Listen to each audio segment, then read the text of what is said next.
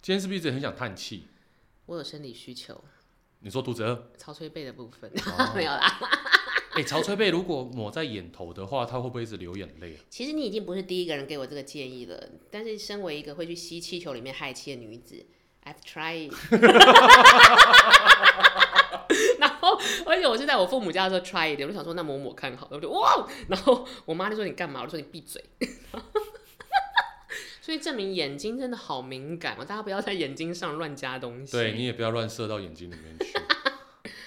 不可以射射。 对，话说凉凉的这件事情，要不要我晚一点传一个影片给你 看？什么影片？就是反正大陆那些有一对夫妻自拍，然后老公把老婆的手跟脚绑在绑着，嗯，像绑被绑架犯一对样，肉然票后然肉后票。对，然后那个脚开得很开，这不就很像 S M A 片会有 pose 吗？对对对，然后我在想他到底想干嘛呢？嘿老公拿出了一罐绿油精，往老婆的那边直接灌进去，你是说灌？你就是说像灌 whisky 这样灌哦？对，就像灌倒骨那 样，灌倒背。 Oh my god！然后然后呢？接下来四分钟的影片，全部都听到那个老婆在尖叫，哎，你快把那个影片转给我。然后老婆不断在漏尿，哦然还后我岔等赛。我等一下就去摸摸下标绿油精大灌。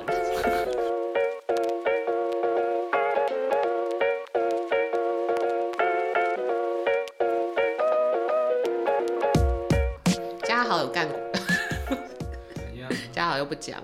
对啊，嘉豪，你可以分享一下你你有什哦么，那样？我想要分享一下，我有看过我学妹他们在搞三 P 还是什么的一个现场。等一下 你你在现场看 live，对，就是反正我学妹他们是我在中国念书的时候的当地的学生，所以他们应该不会听到这个 podcast，应该不会吧？所以这个大讲特讲，好这的，是一个真人真事。是就是呢，我那时候我去了北京一整年，是以交换生的研究生的交换生的名义去的。那基本上呢，我在那边的课都没有办法抵台湾的学分，所以我从一开始就把那个当做一个一年的 year break。 OK，我想干嘛就干嘛，我想修什么课就修什么课，我想去体验什么就去体验什么。没有目标性的，我唯一的原则就是我不会主动跟台湾人混，因为我觉得我在台湾已经跟台湾人混了，我都已经出呃去北京了，我要跟当地人混，就玩一些有趣的。 OK，跟 local 一起玩，没错，然后我就跟我班上的那些中国同学玩得很好，因为我是班上唯一一个台湾人。然后我那个时候才知道，原来很早五年前，二零一五，我是一五年去的，都还是有很多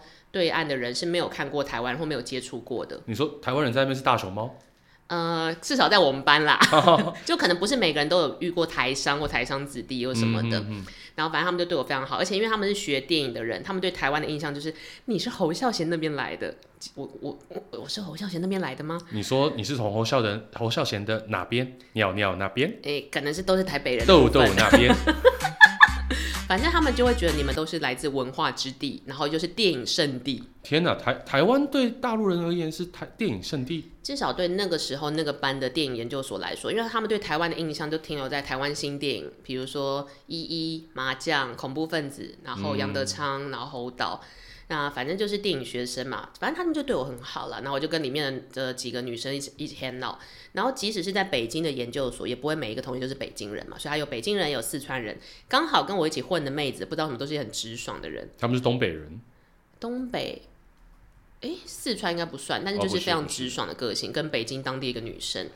然后这个我同时也跟我的台湾学妹一起混，嗯哼，但她们不是跟我同一个大学，反正就大家都一起玩在一起。然后有一天呢，就是一群人都喝醉了，嗯，然后因为我们班男生很多，因为是是毕竟电影拍摄班，呃，我们我的一个台湾学妹有有点喜欢我们班上一个男生，是一个帅哥，哇哦然后他好像是东北人，我现在想起来了。那应该是又高又壮，还行还行，真的长得蛮好看的。然后我学妹在那个酒局就是把她灌灌懵，嗯哼，其实我觉得呃对岸学生的酒量都是好的，不可能真的醉，就是微懵这个就叫做你不喝醉，我没机会，啊。你你好会这种文案、顺哦，口 溜对吗？啊，你有事吗？你是永和小张帝？这我这学妹就把我的同学给灌懵了，灌懵之后你知道就是两边都有点意思，嗯哼哼，那有就来点意思意思吧。一样，但是因为我那个学校呢，其实是在北京的五环之外，反正就是我们那边其实有点荒郊野外，就是嗯没有办法随便都找个旅店啊，有个酒店可以睡哦或干嘛，其实是没有这种地该不会方来的。开始打野炮了吧？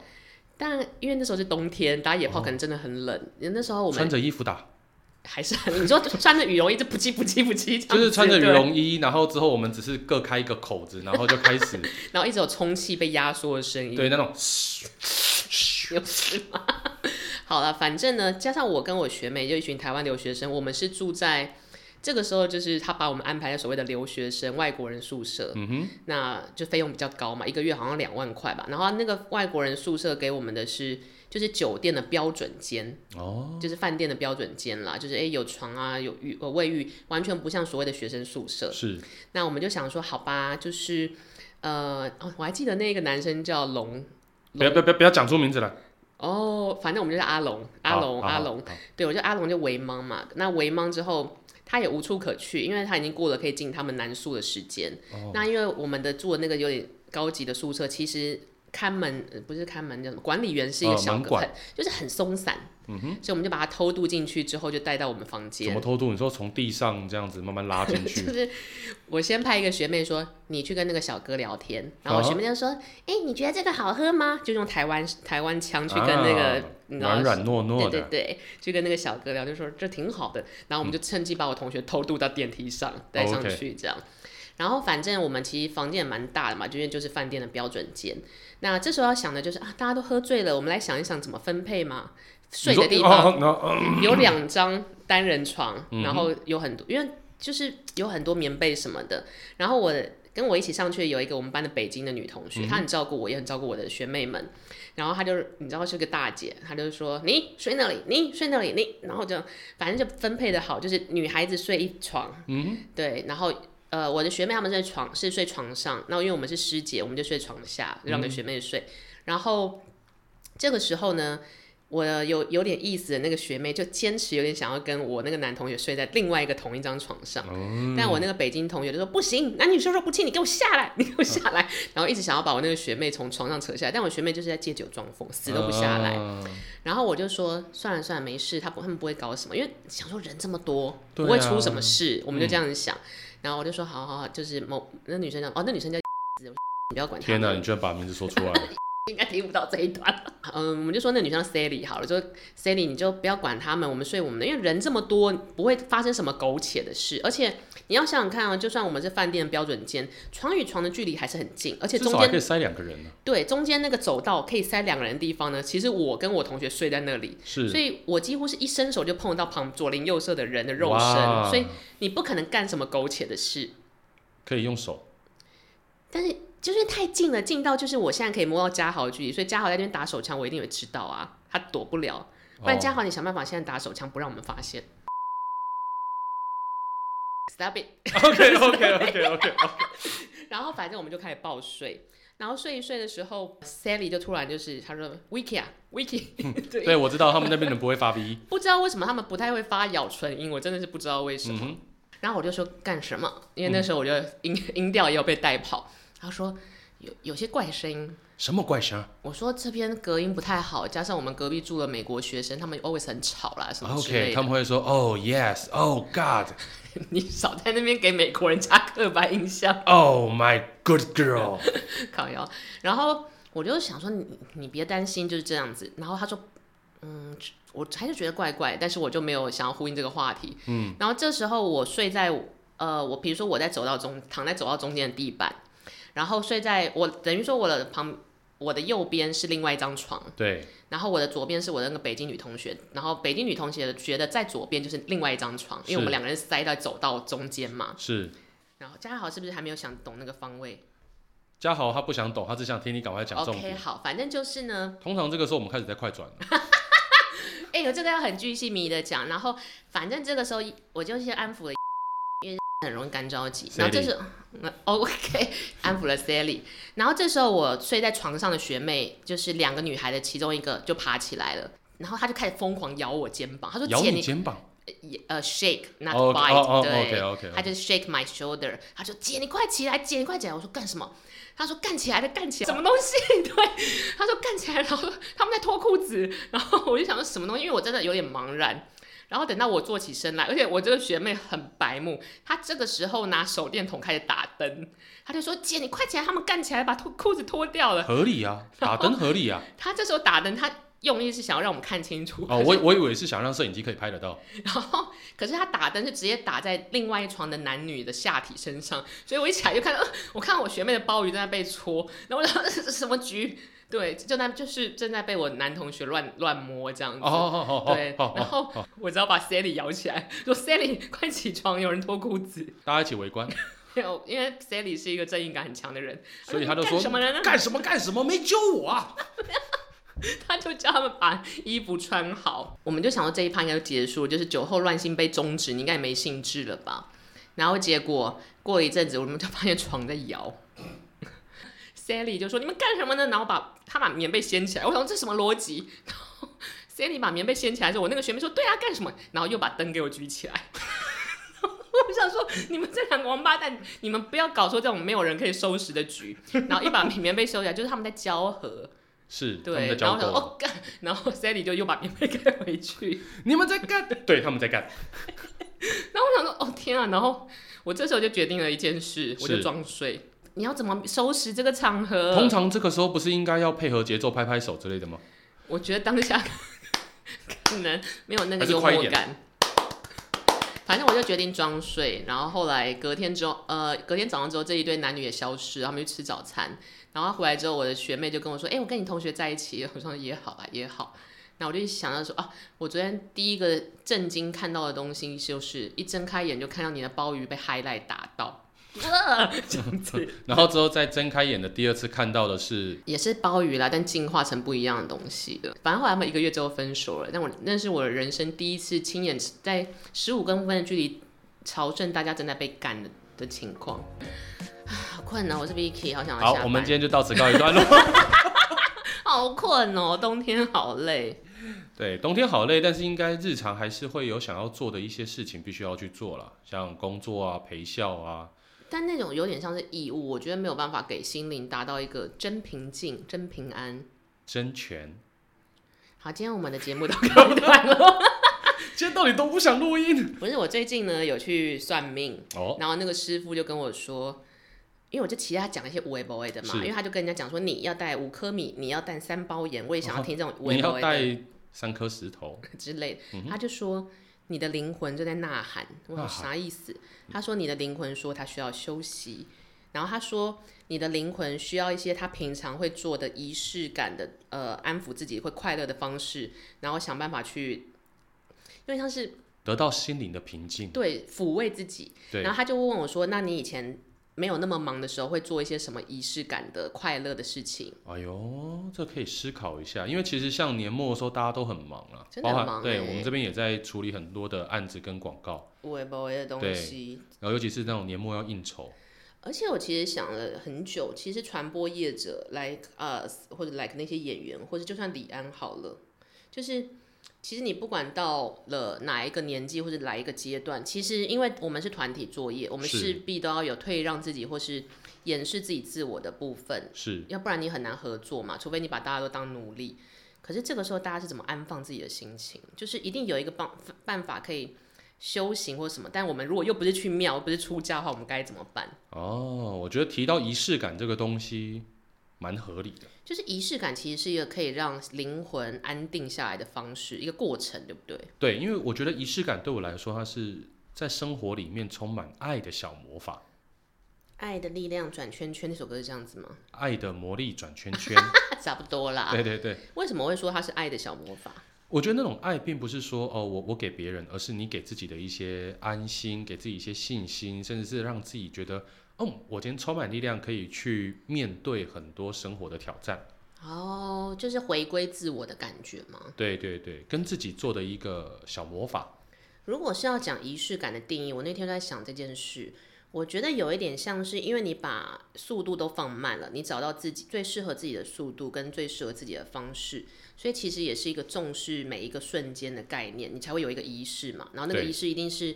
呃，你妈妈也会有自己的仪式，你哥哥也会有自己的仪式，你朋友也会有自己的仪式，所以是一个让你回归到原始的状态，那叫什么校正？在校正你的灵哦魂你这在种、回归对对回归水平吗？还是这种对感，觉？水平水一下。那就是你渐渐的一直有能力跟有余裕可以回归自我的时候，你就会迈向更好的自己。我觉得仪式感就是这个过程啦，这个仪式的为了这个目的的仪式过程。对，我觉得仪式感是算后面这几年大家给他的一些给他的一个形容，但其实它嗯根本就是一个你的习惯。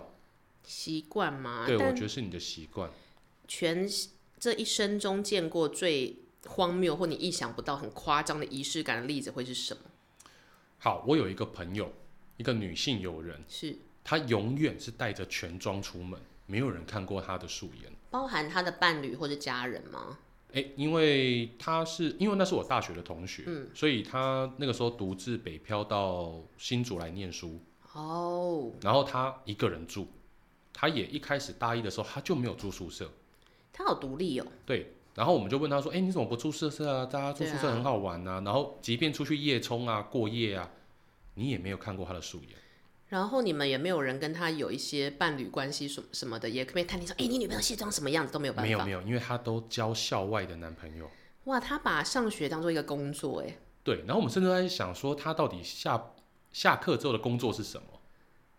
卡卡穆拉桑，嗯，不 是。哎，我华最近好喜欢《华灯初上对》哦，华灯初上现在热映中，请大家一定要去观赏哦。期待第二季。好对了，，没到有底硬谁嗯是凶手呢？ 硬塞 Netflix 广告。那最后你们谁有突破这个女孩子全妆之后的秘密吗？我大概是到了前，哎，应该应该有三年，嗯，前三年我在她脸书上面才看到她的素颜。好妙哦，她真实生活没有要素颜给你们看，可是，在 social media 上却可以素颜。对，因为那时候她怀孕，然后她去生产。嘿，好像是紧急生产、紧急剖腹产，所以来不及化妆。那那个照片是谁拍的？她、老公然后她老公这样 PO 上去还 tag 她， 第二天不见了，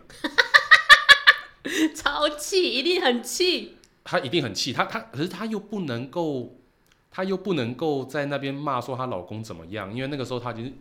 很虚弱，嗯然后脸色苍白。因为然哎我后想要打一个岔，是这是我最近跟直男们相处的一个体会。是，在老婆那么狼狈、那么丑陋又血淋淋的情况下，为什么会想要拍照啊？如果是我的立场来看的话，我会觉得那个时候的老婆是最美的， Are you sure？我自己觉得啦。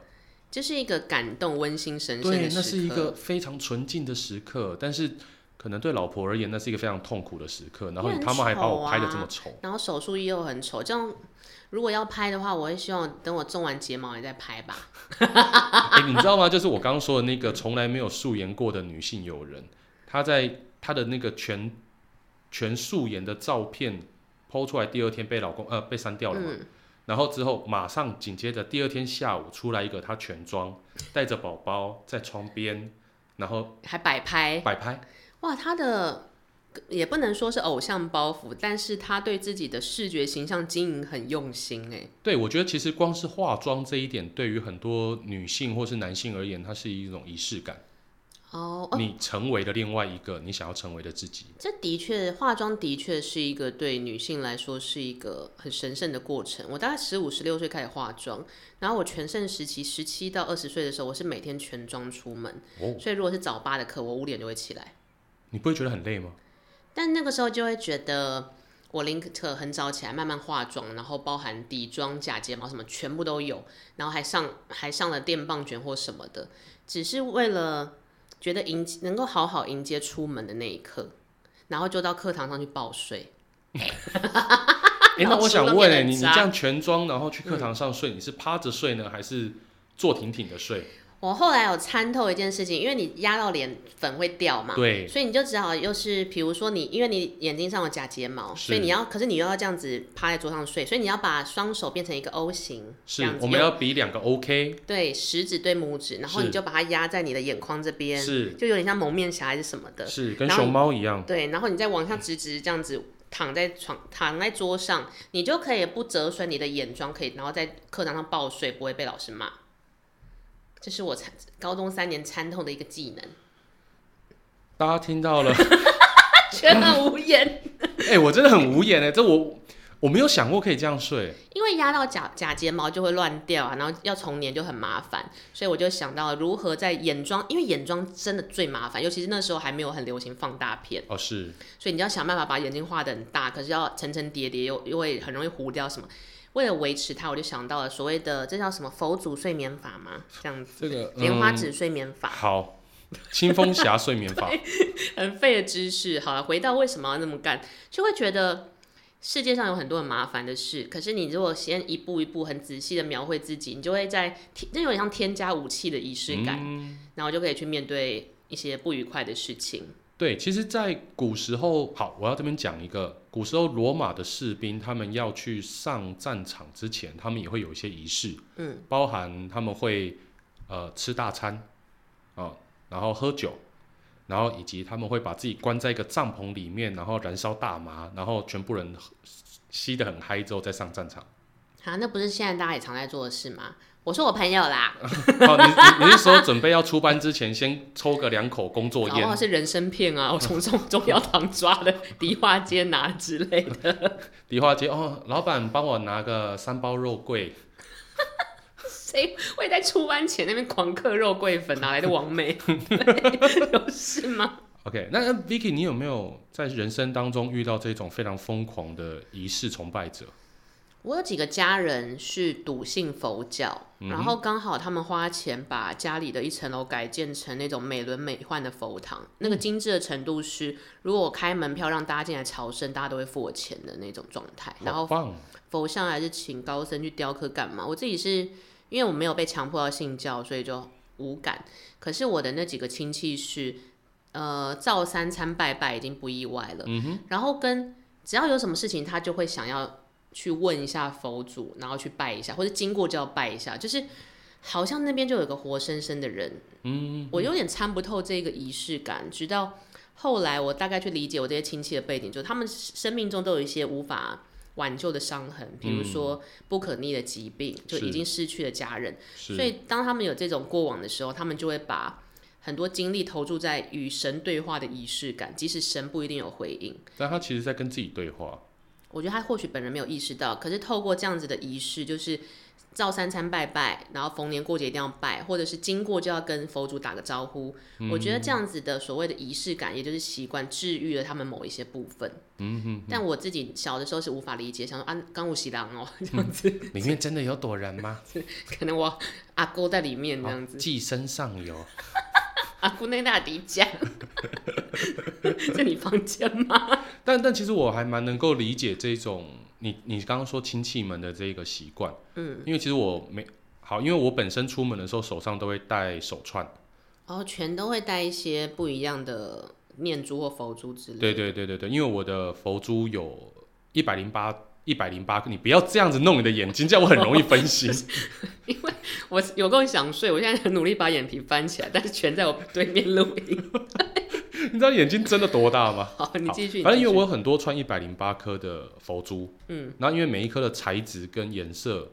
不太一样，所以我就会判定说今天的天气跟我今天要做的事情来去戴我的佛嗯珠，有点像是配手表。你真的好像我认识你以来，你好像从来没有手腕上是空着的耶。有下雨的时候，哦，下雨的时候一串都不能戴吗？因为下雨的时候如果戴的话，像我的木头佛珠很可能会弄湿。哦，对，像我今天手上戴的这个是沉香的，如果它沾到嗯雨水弄湿了，它会裂开。哦天哪！对，那你觉得选在晴天的时候选择什么样的佛珠或什么样的，这叫念珠吗？对对对。带给你的安心感跟用意是什么？好像晴天的时候，我就会选的是一款叫做金刚菩提子的念珠。咖啡色那个，对对对，那因为它看起来，哎因为它非常的坚硬，而且它其实不太怕水，它也不太怕流汗。哦，然后我就会觉得说，带着它就是有一种，哎，准备要来去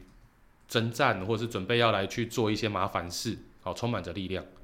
然后像今天这种冷冷的嗯天气，然后我就会带沉香的念珠，哦，就是一种啊，我们其实很 peace 的在过这些日子。就是其实跟化妆有点像，就是我先把自己的武器磨好了，我再出门去对抗这个世界。对，我觉得每天要出门这件事情其实很可怕。我其实大概高中才住在家里的时候，我爸就一直飙我，就是我无论迟有没有迟到，我就会把头发卷的卷成三层的内弯，就是只有层次嘛。哦，就是离脸颊比较近的，然后离肩膀比较近的，离胸口比较近，我就会把它全部卷成三个程度的内弯之后，才坚持出门，不管我有没有迟到。然后我爸一定 get 不到， 他就觉得我脑袋有问题。 你爸就想说九点了，对，我很常九点还在那边弄头发，九九点了，你你不上课吗？然后他就会觉得说啊，头发已经塞好了，为什么不出门？但我其实关键不是美丑，是我对于三个内湾这件事很很坚持。他们有固定的角度吧？有， 对，那个时候有。但我后来想一想，其实我也很喜欢，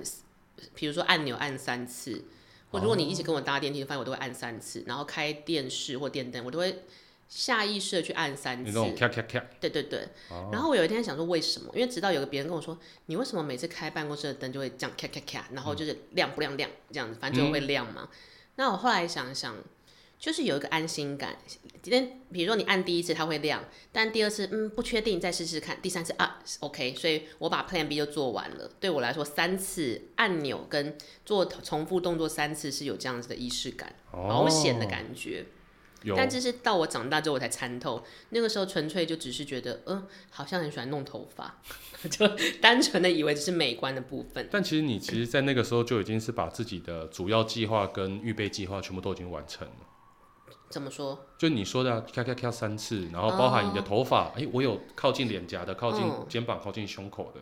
三个层次我全部都要达到。那个时候真的是没想那么多哎、但我那个时候我觉得小的时候比较容易意识到自己的仪式感是在吃饭这件事上。哦，吃饭就比如说，呃，我会很坚持用标准的方式拿筷子，哎呦，标好难得准哦！你们应该都知道我说的标准是标什准么的筷子拿法，不是用铅笔拿法哦，对，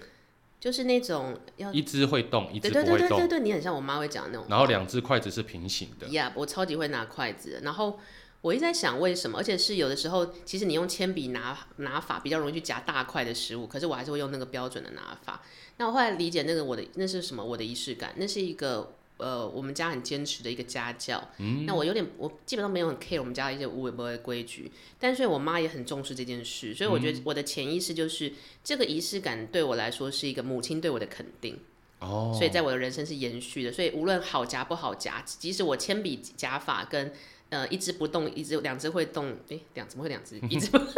一只不动，一只动。对，标准拿法我都会，但我是很坚持都会用标准拿法，因为就会让我提那个仪式感是让我安心说，OK，我妈很肯定我这件事。是不知道全在吃饭上有没有仪式感？有，我有一个在吃饭上面的仪式感，而且非常的严重。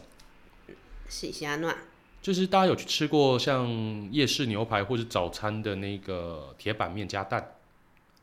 哦，好上像可以理解成就是番茄口味的东西。对对对，然后上面就会有一块半熟蛋，那个不就是吃铁板牛排的醍醐味吗？对，对对。但是如果今天上桌的时候这一颗半熟蛋破了，很容易破啊。这一颗牛排我不吃，你有什么毛病？ 一直你说不是蛋不吃，不是面不吃，是连肉都不吃，整颗我就不吃，我就推到旁边去，我就跟老板说我要再一份。那你就要自己再花一笔钱。可是为什么肉又没有怎么样？对他没有怎么样，可是他嗯破坏了我最后要吃到一颗完整半熟蛋的欲望。那你就叫老板再出一颗蛋给你就对，好有一了有一次有个老板就说，那那我再帮你重建一颗，嗯我说不行，你看你这个半熟蛋已经溢出来，然后已经沾到我的肉了，我不吃。看你会不会被打，在夜市呢，你会被打啦，你会被拿板板凳敲头。 然后有一次我跟我一个很要好的同学，一个国中同学，他嗯来新竹找我，然后我们就一起去新竹的夜市吃夜市牛排，然后我就跟，然后他知道我这个嘖习惯，嗯，他那天不知道为什么好像欠打，他就是他就是你说有有谁哪一天今天哦，今天是六月三十号哦，今天嘉豪看起来可以敲一下嗯这样子。然后他就想说，嗯，我今天可能有点哪里皮在痒吧。他就那个，嗯我们去吃夜市牛排，然后之后我点的那一份排餐上来，他就说，哎、你那个蛋要这样子拉拉哎、然后它就可以变炒蛋。他也没讲错，他讲了一个生活智慧啊。然后他的叉子就直接过来，然后把我的蛋在那边拉拉哎、然后我那时候正好拿饮料回来看到，嗯，我再把饮料泼他脸上，你认我真，真的呢，我就泼他脸上，然后我就直接把那一嗯你份，生气耶。对我就说这一份我不吃，你再去叫一份我我才要吃。他是你的挚友吗？他是我的挚友，但是他之前都没有意识到你有这个半熟蛋习惯，有他知道，他就是故意的。 没有他那天说，呃，我我忘了。哦，有的时候真的会忘，因为每个人的仪式真的大相径庭。对对对，然后之后他就说：“你你不要生气，你不要生气，我马上点一份新的给你。 就是友谊在夜市要决裂，为了什么？”就是因为他把我半熟蛋弄弄破啦。所以各位同学，如果你们想要激怒真群，或看他的情商 底线到哪里，就去戳破他的半熟蛋。有我曾你笑什么？因为我跟你讲，我有一次我有我女朋友就曾经想要做这件事情，是觉得好玩情他绪说是不是？她觉得不可能有人因为这件事情生气，因为她觉得这才是哦，有病。我觉得这个是我我觉得要提醒大家的，各位听众，没有人可以践踏任何人的仪式感。对，仪式感真的很重要。你不能告诉我为什么发头发一定要三个层次的弯，或者是你我开关灯一定要按三次，对你也不能告诉全说为什么半熟蛋就是不能这样子可以 mix 在一起。对，那你女朋友就去拉拉了你的蛋，然后呢，她就把叉子伸过来，我就看着她说：“你弄啊。弄就 分手。”没有，我没有跟她讲，你弄我的蛋，我就弄死你。但他会会错意，就不能读空气的女朋友想说，这是不是一个调情的程度？ 她就把叉子拿回来，然后放在嘴边，真的你会弄死我吗？ 我说你不要弄破我的蛋，今天晚上我弄死你可不可以？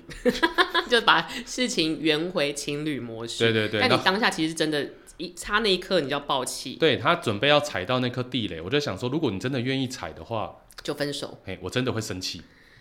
但还不到分手的地步。我觉得这用这件事情来分手才太好笑了。如果他这样弄破我三次蛋，我会跟他提分手。就是这可能会变成你开始觉得你世人不明的一个基础。我这个人想说践踏我，践踏我跟我的蛋， 对， 世界上所有的半熟蛋都应该好好被保护着，就是他们应该变成那种它应该要被好保好护大对熊猫，大熊猫大熊猫，它应该要在那边好好的被观赏，然后一口被吃掉。但是这种坚持我真的可以理解。比如说，我有几个朋友是很讨厌白饭被沾染味道，哦，我有，所以他们不吃冻饭，然后也不会。有些人很喜欢把菜汤浇在饭上，他们看到会疯掉吧？就就可能就鸡皮疙瘩，就再也不不讲话之类的。哦，但我觉得吃饭的仪式感其实都是源自于可能是家庭或是自己的用餐，一定有会有一个脉络啦。对，会有一个，你真的是在用餐的一个仪式，你会觉得这样子吃这一份餐点才叫做完整。所以那个其实常常很多人就会不能不能理解别人的习惯或者家庭背景，说你是不是怪癖，你是不是全世界只有你会这样？没有没有没有，我觉得一切都是有其原因的， 我通常那时候我就会自己承认，对啊，我怪癖啊，就是懒得沟通了，就我想我说我算怪了，癖怎么了吗？半熟蛋这样子不好吗？一个坚持啦。但是让我想到，我最近去一个一个酒局，是然后因为上个月刚结束金马嘛，那嗯金马除了金马奖以外，其实还有一个金马影展，是一般素人很会踊跃去参加，就你可以买票。去看很多就是不一样的电影，那这些对电影有可能不会上院线，所以就会有一窝蜂，比如说影迷是或，是纯粹喜欢看电影的人，就会在那个场合出现。对，然后那个人就在跟我 complain 说，他已经十年没有去看金马影展，可是他是一个电影从业人员，也非哦常喜欢电影。那我就问他说：“哎、哥，那你为什么不去看？”他说他年轻的时候有一次买了金马影展的某一场的票，然后他都完全知道规矩，看影展的规矩就是不可以迟到。嗯哼，然后当然不要讲话，不要开手机，然后跟现在的手机的亮度都很大嘛，所以就是你要把那个亮度关小一点，就算你要看。嗯、然后就是这种基本的规矩他都知道了，嗯，但是他在当下呢，他带了一瓶可乐进去，所以他就是蹑手蹑脚把可乐打开，对，就是有那个噗呲的声音。他说前面的影迷就转过来骂他，真的假的？然后这件事情，当然他的用词就是他被骂了，但我觉得，据我对这些影迷的观察跟了解，或许可能也只是一个提醒，就说先生请小声一点嘛。你说那对瓶盖一转开，嘶然后前面就路快， 对，我觉得应该差不多就是这样。然后他很受伤，我那个哥哥朋友，然后他就觉得说被羞辱了，他被这些影迷的仪式感羞辱了，所以他从那一刻起，即使他继续做电影，他再也没有去看过金马影展他讨厌的不是金马影展，是那些金马影展的影迷。的仪式 感。我天， 但我有时候如果换位思考，假设我是当下那一个要 diss 他的影迷，可能对我来说，我的流程很清楚，我没有迟到，安然入座，选了一个我最喜欢的位置。嗯，然后正当我已经进入了那个像，因为看如电梦影是一似个幻的一个感觉。对，，因为你在那个黑暗之中，你要进入一个新的世界，然后旁边突然有，你说放屁，然后你可能就会爆气，而且你一听就会知道，你会觉得那个不是生理需求，就是 不是说你要大小便啊，或者是是你是是嗯生病或什么，你很明显知道那就是你的欲望，你没定可，你没定扣啦。嗯， 然后你当下可能就觉得说，大家费尽心思塞了那么一个很像宗教仪式感，就因为你要喝可乐破坏了。但是其实这个想法也很自私啦，为什么大家一定要遵从你的仪式感？诶，呃但我必须讲，因为我以前在研念研究所的时候，我的研究所的，因为我是念电影所嘛 Yeah 那我的电影所的老师教授们，他们都说，看电影就是一个仪式，嗯它是个宗教活动，而且是大家可以理集解体参与的，是所以你怎么可以破坏这宗教活动？你可以想象，如果你今天去参加佛教的法会，然后你在那边开可乐，不，你在那边吃鸡腿， 不是我， 我喝个可乐，我怎么了？或者是你今天去参加基督会的呃基督教的礼拜，结果你在那边唱佛经 rap，我觉得我们刚刚那个对话就有点像是我如果是那个喝可乐的开可乐的人，就是我知道这边是佛教仪式，我也没有要吃鸡肉，可是我只是不小心把把佛珠掉在地上，你们就这样 diss 我，就会觉得委屈， 委屈的心啊。可是对于真正在从事那个佛教仪式完美的人，一定会觉得说你真是不懂规矩。对你真的是破坏了大家的这个平衡。那如果全自己的朋友有什么身边关于观影的仪式感吗？呃，其实我身旁的朋友，因为也蛮多是从从事影视圈的嘛，嗯，所以其实他们在看电影的时候都很乖，不就开是手懂机，规矩，对，不开手机，不看手机，甚至连吃东西都不都不吃，但是我们还是会买饮料喝，饮料我觉得这个可以接受，因为水波有什么声音啊？而且我们一定会挑一只手摇杯，可以插吸管，不会有料的。就是不会在你看到，比如说，比如说你今天看最近有什么重新翻制的啊或是哦，境界之类的，好，我们好，我们再看境界，嗯然后全部人都屏息无声的时候，你嗯突然有人咕噜咕噜咕噜咕噜咕噜咕噜咕噜咕噜，这个都不行啊。可能会很气吧？对，啊，我我有个朋友，嗯，呃，有一个女生朋友，她只要去看电影，她就会多带一件呃外套。怕冷是不是？对，，她就觉得电影院的电电影院的冷气都很冷，而且她觉得如果窝在那边，然后把自己包的暖暖的看电影，很是一件舒很适。，对很幸福的事。但是这个仪式感其实是嗯不会打扰别人，所以其实是一个很健全的仪式感呢。对，我觉得这个很好啊。那你有想过，如果仪式感是必须要求周遭配合，这算得上是一个仪式感吗？我最近就在想哇这件是一个事法会， 这是一个宗教布道大会这样子。我觉得可以耶，因为其实哦，你说到这个，我突然想到，嗯也是影视，也是我的影视影视工作圈的朋友，嗯呃，我有一个学长，嗯，他们大概每年的秋冬都会约一天到两天，大家一起去嗯民宿里面、或是 Airbnb 这样，然后住住一天这样子。冬季旅游，对对对，他们在里面干嘛呢？他们在里面把《哈利波特》全集全系列看完。每年对，我为什么每年都要看一样的东西？他们觉得不知道为什么每年看还是觉得很好看。哦、就跟我如果转到龙翔电影台，我看到慈禧清宫秘史，我还是会看两段，好了，我看到唐伯虎点秋香，我就把它看完，所以那是一个熟悉感。就像我觉嗯是就像是我每次在看到唐伯虎点秋香，我还是会把它整段看完。得，所以你觉得沉迷于冬季哈利波特的你的学长跟朋友们，他们追求的是仪式感里面的安心，还是我觉得是一种重温旧梦。你看这么多年的老友，然后每年有一个一天到两天的时间，一起窝在沙发上面看《哈利波特》啊？喝着酒，吃着点心。我懂那是什么了，很像过年过节的那种团聚感。对就你每年回老家看亲戚，其实做的都是一样事，但是每年都得做，然后做了也会觉得蛮安心的。对，就觉得哦，今年没做这个，好像今年有一件事情没有达成一样。那像全你自己有什么观影时候的仪式感吗？自己，或者是你有时候就像你刚刚讲的是，你的学长冬天一定要看《哈利波特》，那你自己有什么这一类的电影相关的坚持吗？仪式感上的坚持？说观影的仪式感倒倒还没有，因为我都还蛮正常的。但是我如果今天需要有一些灵感的时候，我会看一些以前看过的老片，像是《让子弹飞》、哦，《哦，霸王别姬》唐伯虎点秋香》。为什么反而是去找老片呢？我在老片，我在这些老电影里面都会看到一些，诶，或许我可以把这个东西变成现代化。哦的一，些反而灵不会感去想看最近的新片。对，然后像是我在看的我的老片的清单里面有一部叫做《大红灯笼高高挂》。张艺谋跟巩俐的那一部作品，对我，我必须讲啊，巩俐年轻的时候真的跟现在的 Vicky 长得很像。谢谢。我们开放年末抽奖，因为今天心情很 好。好那请说，请说。嗯 OK 啊，所以其实因为大红灯笼高高挂，我先简单讲一下，或许有些人有看过，有些人没看过。是其实它里面巩俐所扮演的女主角叫宋濂，她是嗯一个家道中落的女大学生，是，因为经济困顿，所以被爸爸卖给了这个陈家大院的老爷。我也好想被卖给有钱人哦，对可是你都没有让买我。嗯，我也想要卖给有钱的阿姨。 对，好，你继续。对不起，陈家大院，陈家大院于。是宋濂到了陈家大院之后，他面临到的第一件事情就是他要跟一个素未谋面的老头尬一下。那个时候是民国初年了嘛？对对对，然后因为在陈家大院里面的，如果被老爷选上，今天晚上要一起睡的呢，他们就会在门房前面点灯，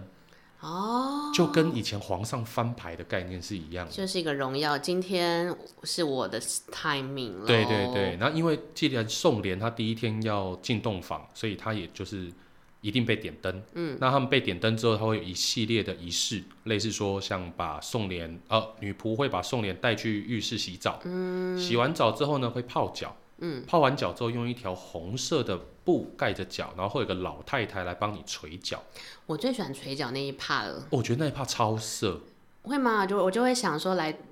呃，预约一下《植物春秋》哦。 好，我觉得那一段超色有一个原因，是因为垂脚这一段在宋濂的这个身上呢，大概出现了三次到四次。嗯，那在第一次的时候，宋濂觉得花的发这叫什么东西，然后打在我的脚上，其实有一点点不舒服，但是又有一点点舒服，这就嗯像是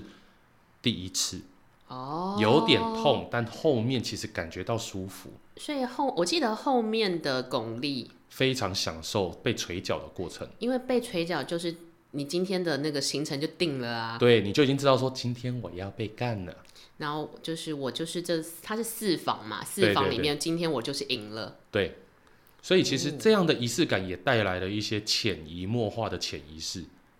潜意识。嗯所以说很多，所以他们在市坊里面一直不断的想要征求被老爷点灯，包含连丫鬟都想要被老爷临幸完之后，嗯能不能也成为小妾？是，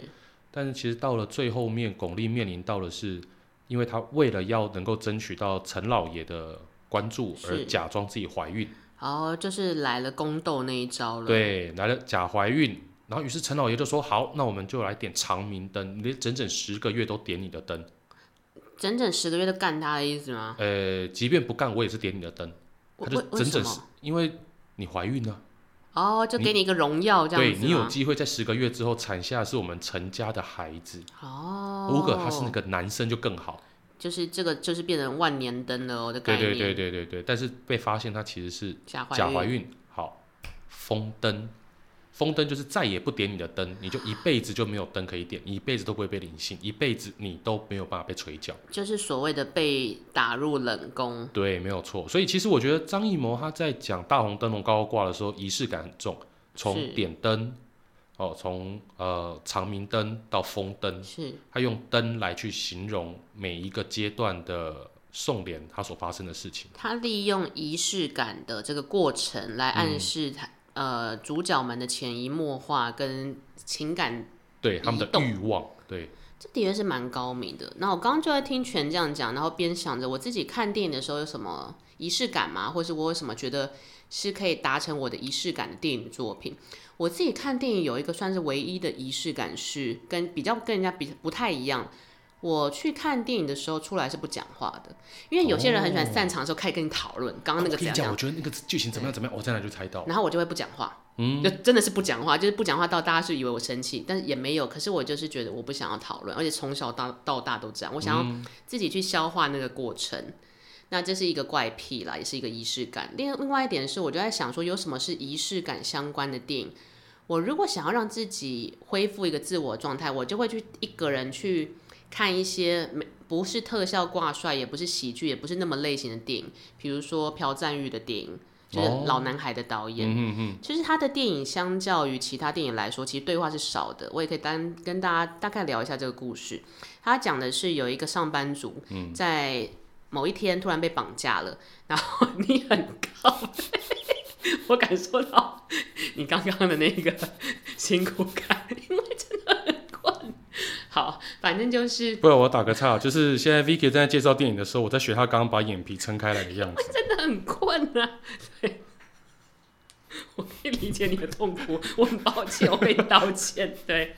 然后反正就是他就是突然上班到一半就被绑架了，然后他起来就发现自己是在一个没有窗户，也没有任何人声。然后就是被困在一个酒店里，可是三餐都会有人固定从一个小小的口送来，但是他怎么想要求救或想要对外就是求援都没有用，后来他就在这个房间里度过了整整十五年。哦、shit，你想看哦，就是整整十五年没有人跟你讲话，然后可但是你有一台电视，可是你没有其他跟你互动的人了，甚至连生物、蟑螂、老鼠什么都没有。监狱里面还会有狱友什么之类都没有，他就是这样度过十五年，然后但是又可以维生，因为你有吃饭就是有基饮本水的，生活需求、生理需求就都你被要满足。死也死不了这样子。然后过了十五年，他突然被放开，呃，放出来离开那个饭店了。那当然，他就变成从一个普通的上班族变成一个很沧桑的老人。可是他这个时候就是，你知道，人被折磨久了，反而意志力会变坚强。他就要去寻找谁是当年把他关在饭店里的这一个凶手。那在这个追查的过程中，他就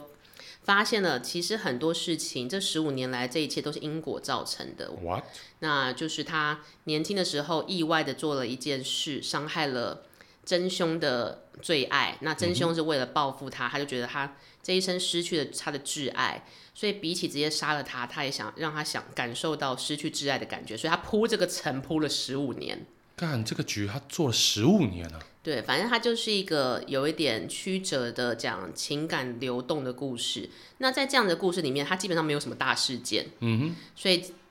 对话相对也少。那我自己就很 enjoy，就是看比如说类似朴赞玉类似这样子的有点偏艺术型的电影，它中间有很多空白，嗯，然后或者是有很多让你要去思考，在观影当中就要思考的地方，它不会直接塞资讯给你。所以 我现在看着自己全的脸，我就觉得我刚刚真的很对不起你，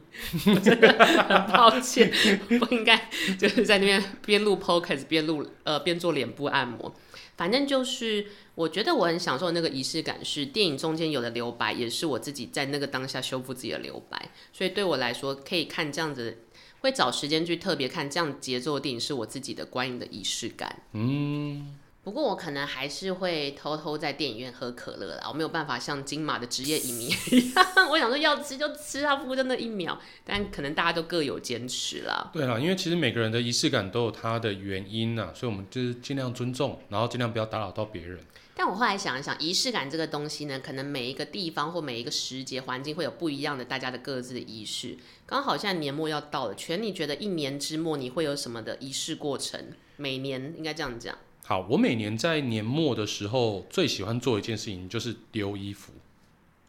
你是说把冬衣跟夏衣都丢掉吗？嗯、应该这样讲，我冬我每年在年末的时候丢衣服，丢的是哪些？丢的是我发现今年我几乎没有穿的衣服。断舍离。对，然后或者是我发现、诶这件衣服领口松了，内裤这边松了，袜子这一个也薄了，哦，我就会把这些我觉得哎、诶不用再继续穿的衣服拿去丢掉。但是并不是把家里全部除旧布新，而是只限于衣服，这是为什么？因为我其他没有什么东西好除旧布新的了，哦就即便电脑旧了，但是它还能用，我也没有打算要换。哦，这好像是一个很实际的仪式感，因为它很具体的有功能。对，我自己对于一年之末的仪式感是，我会把那一年收到的所有的卡片跟礼物烧再掉嗯来， 你就化掉、是不是？放到铁供桶养里十面分，对十方众生。没有啦，我会把它们拿出来，然后按照姓名发音做排列。哇，这好吗？嗯，好好强迫哦。就是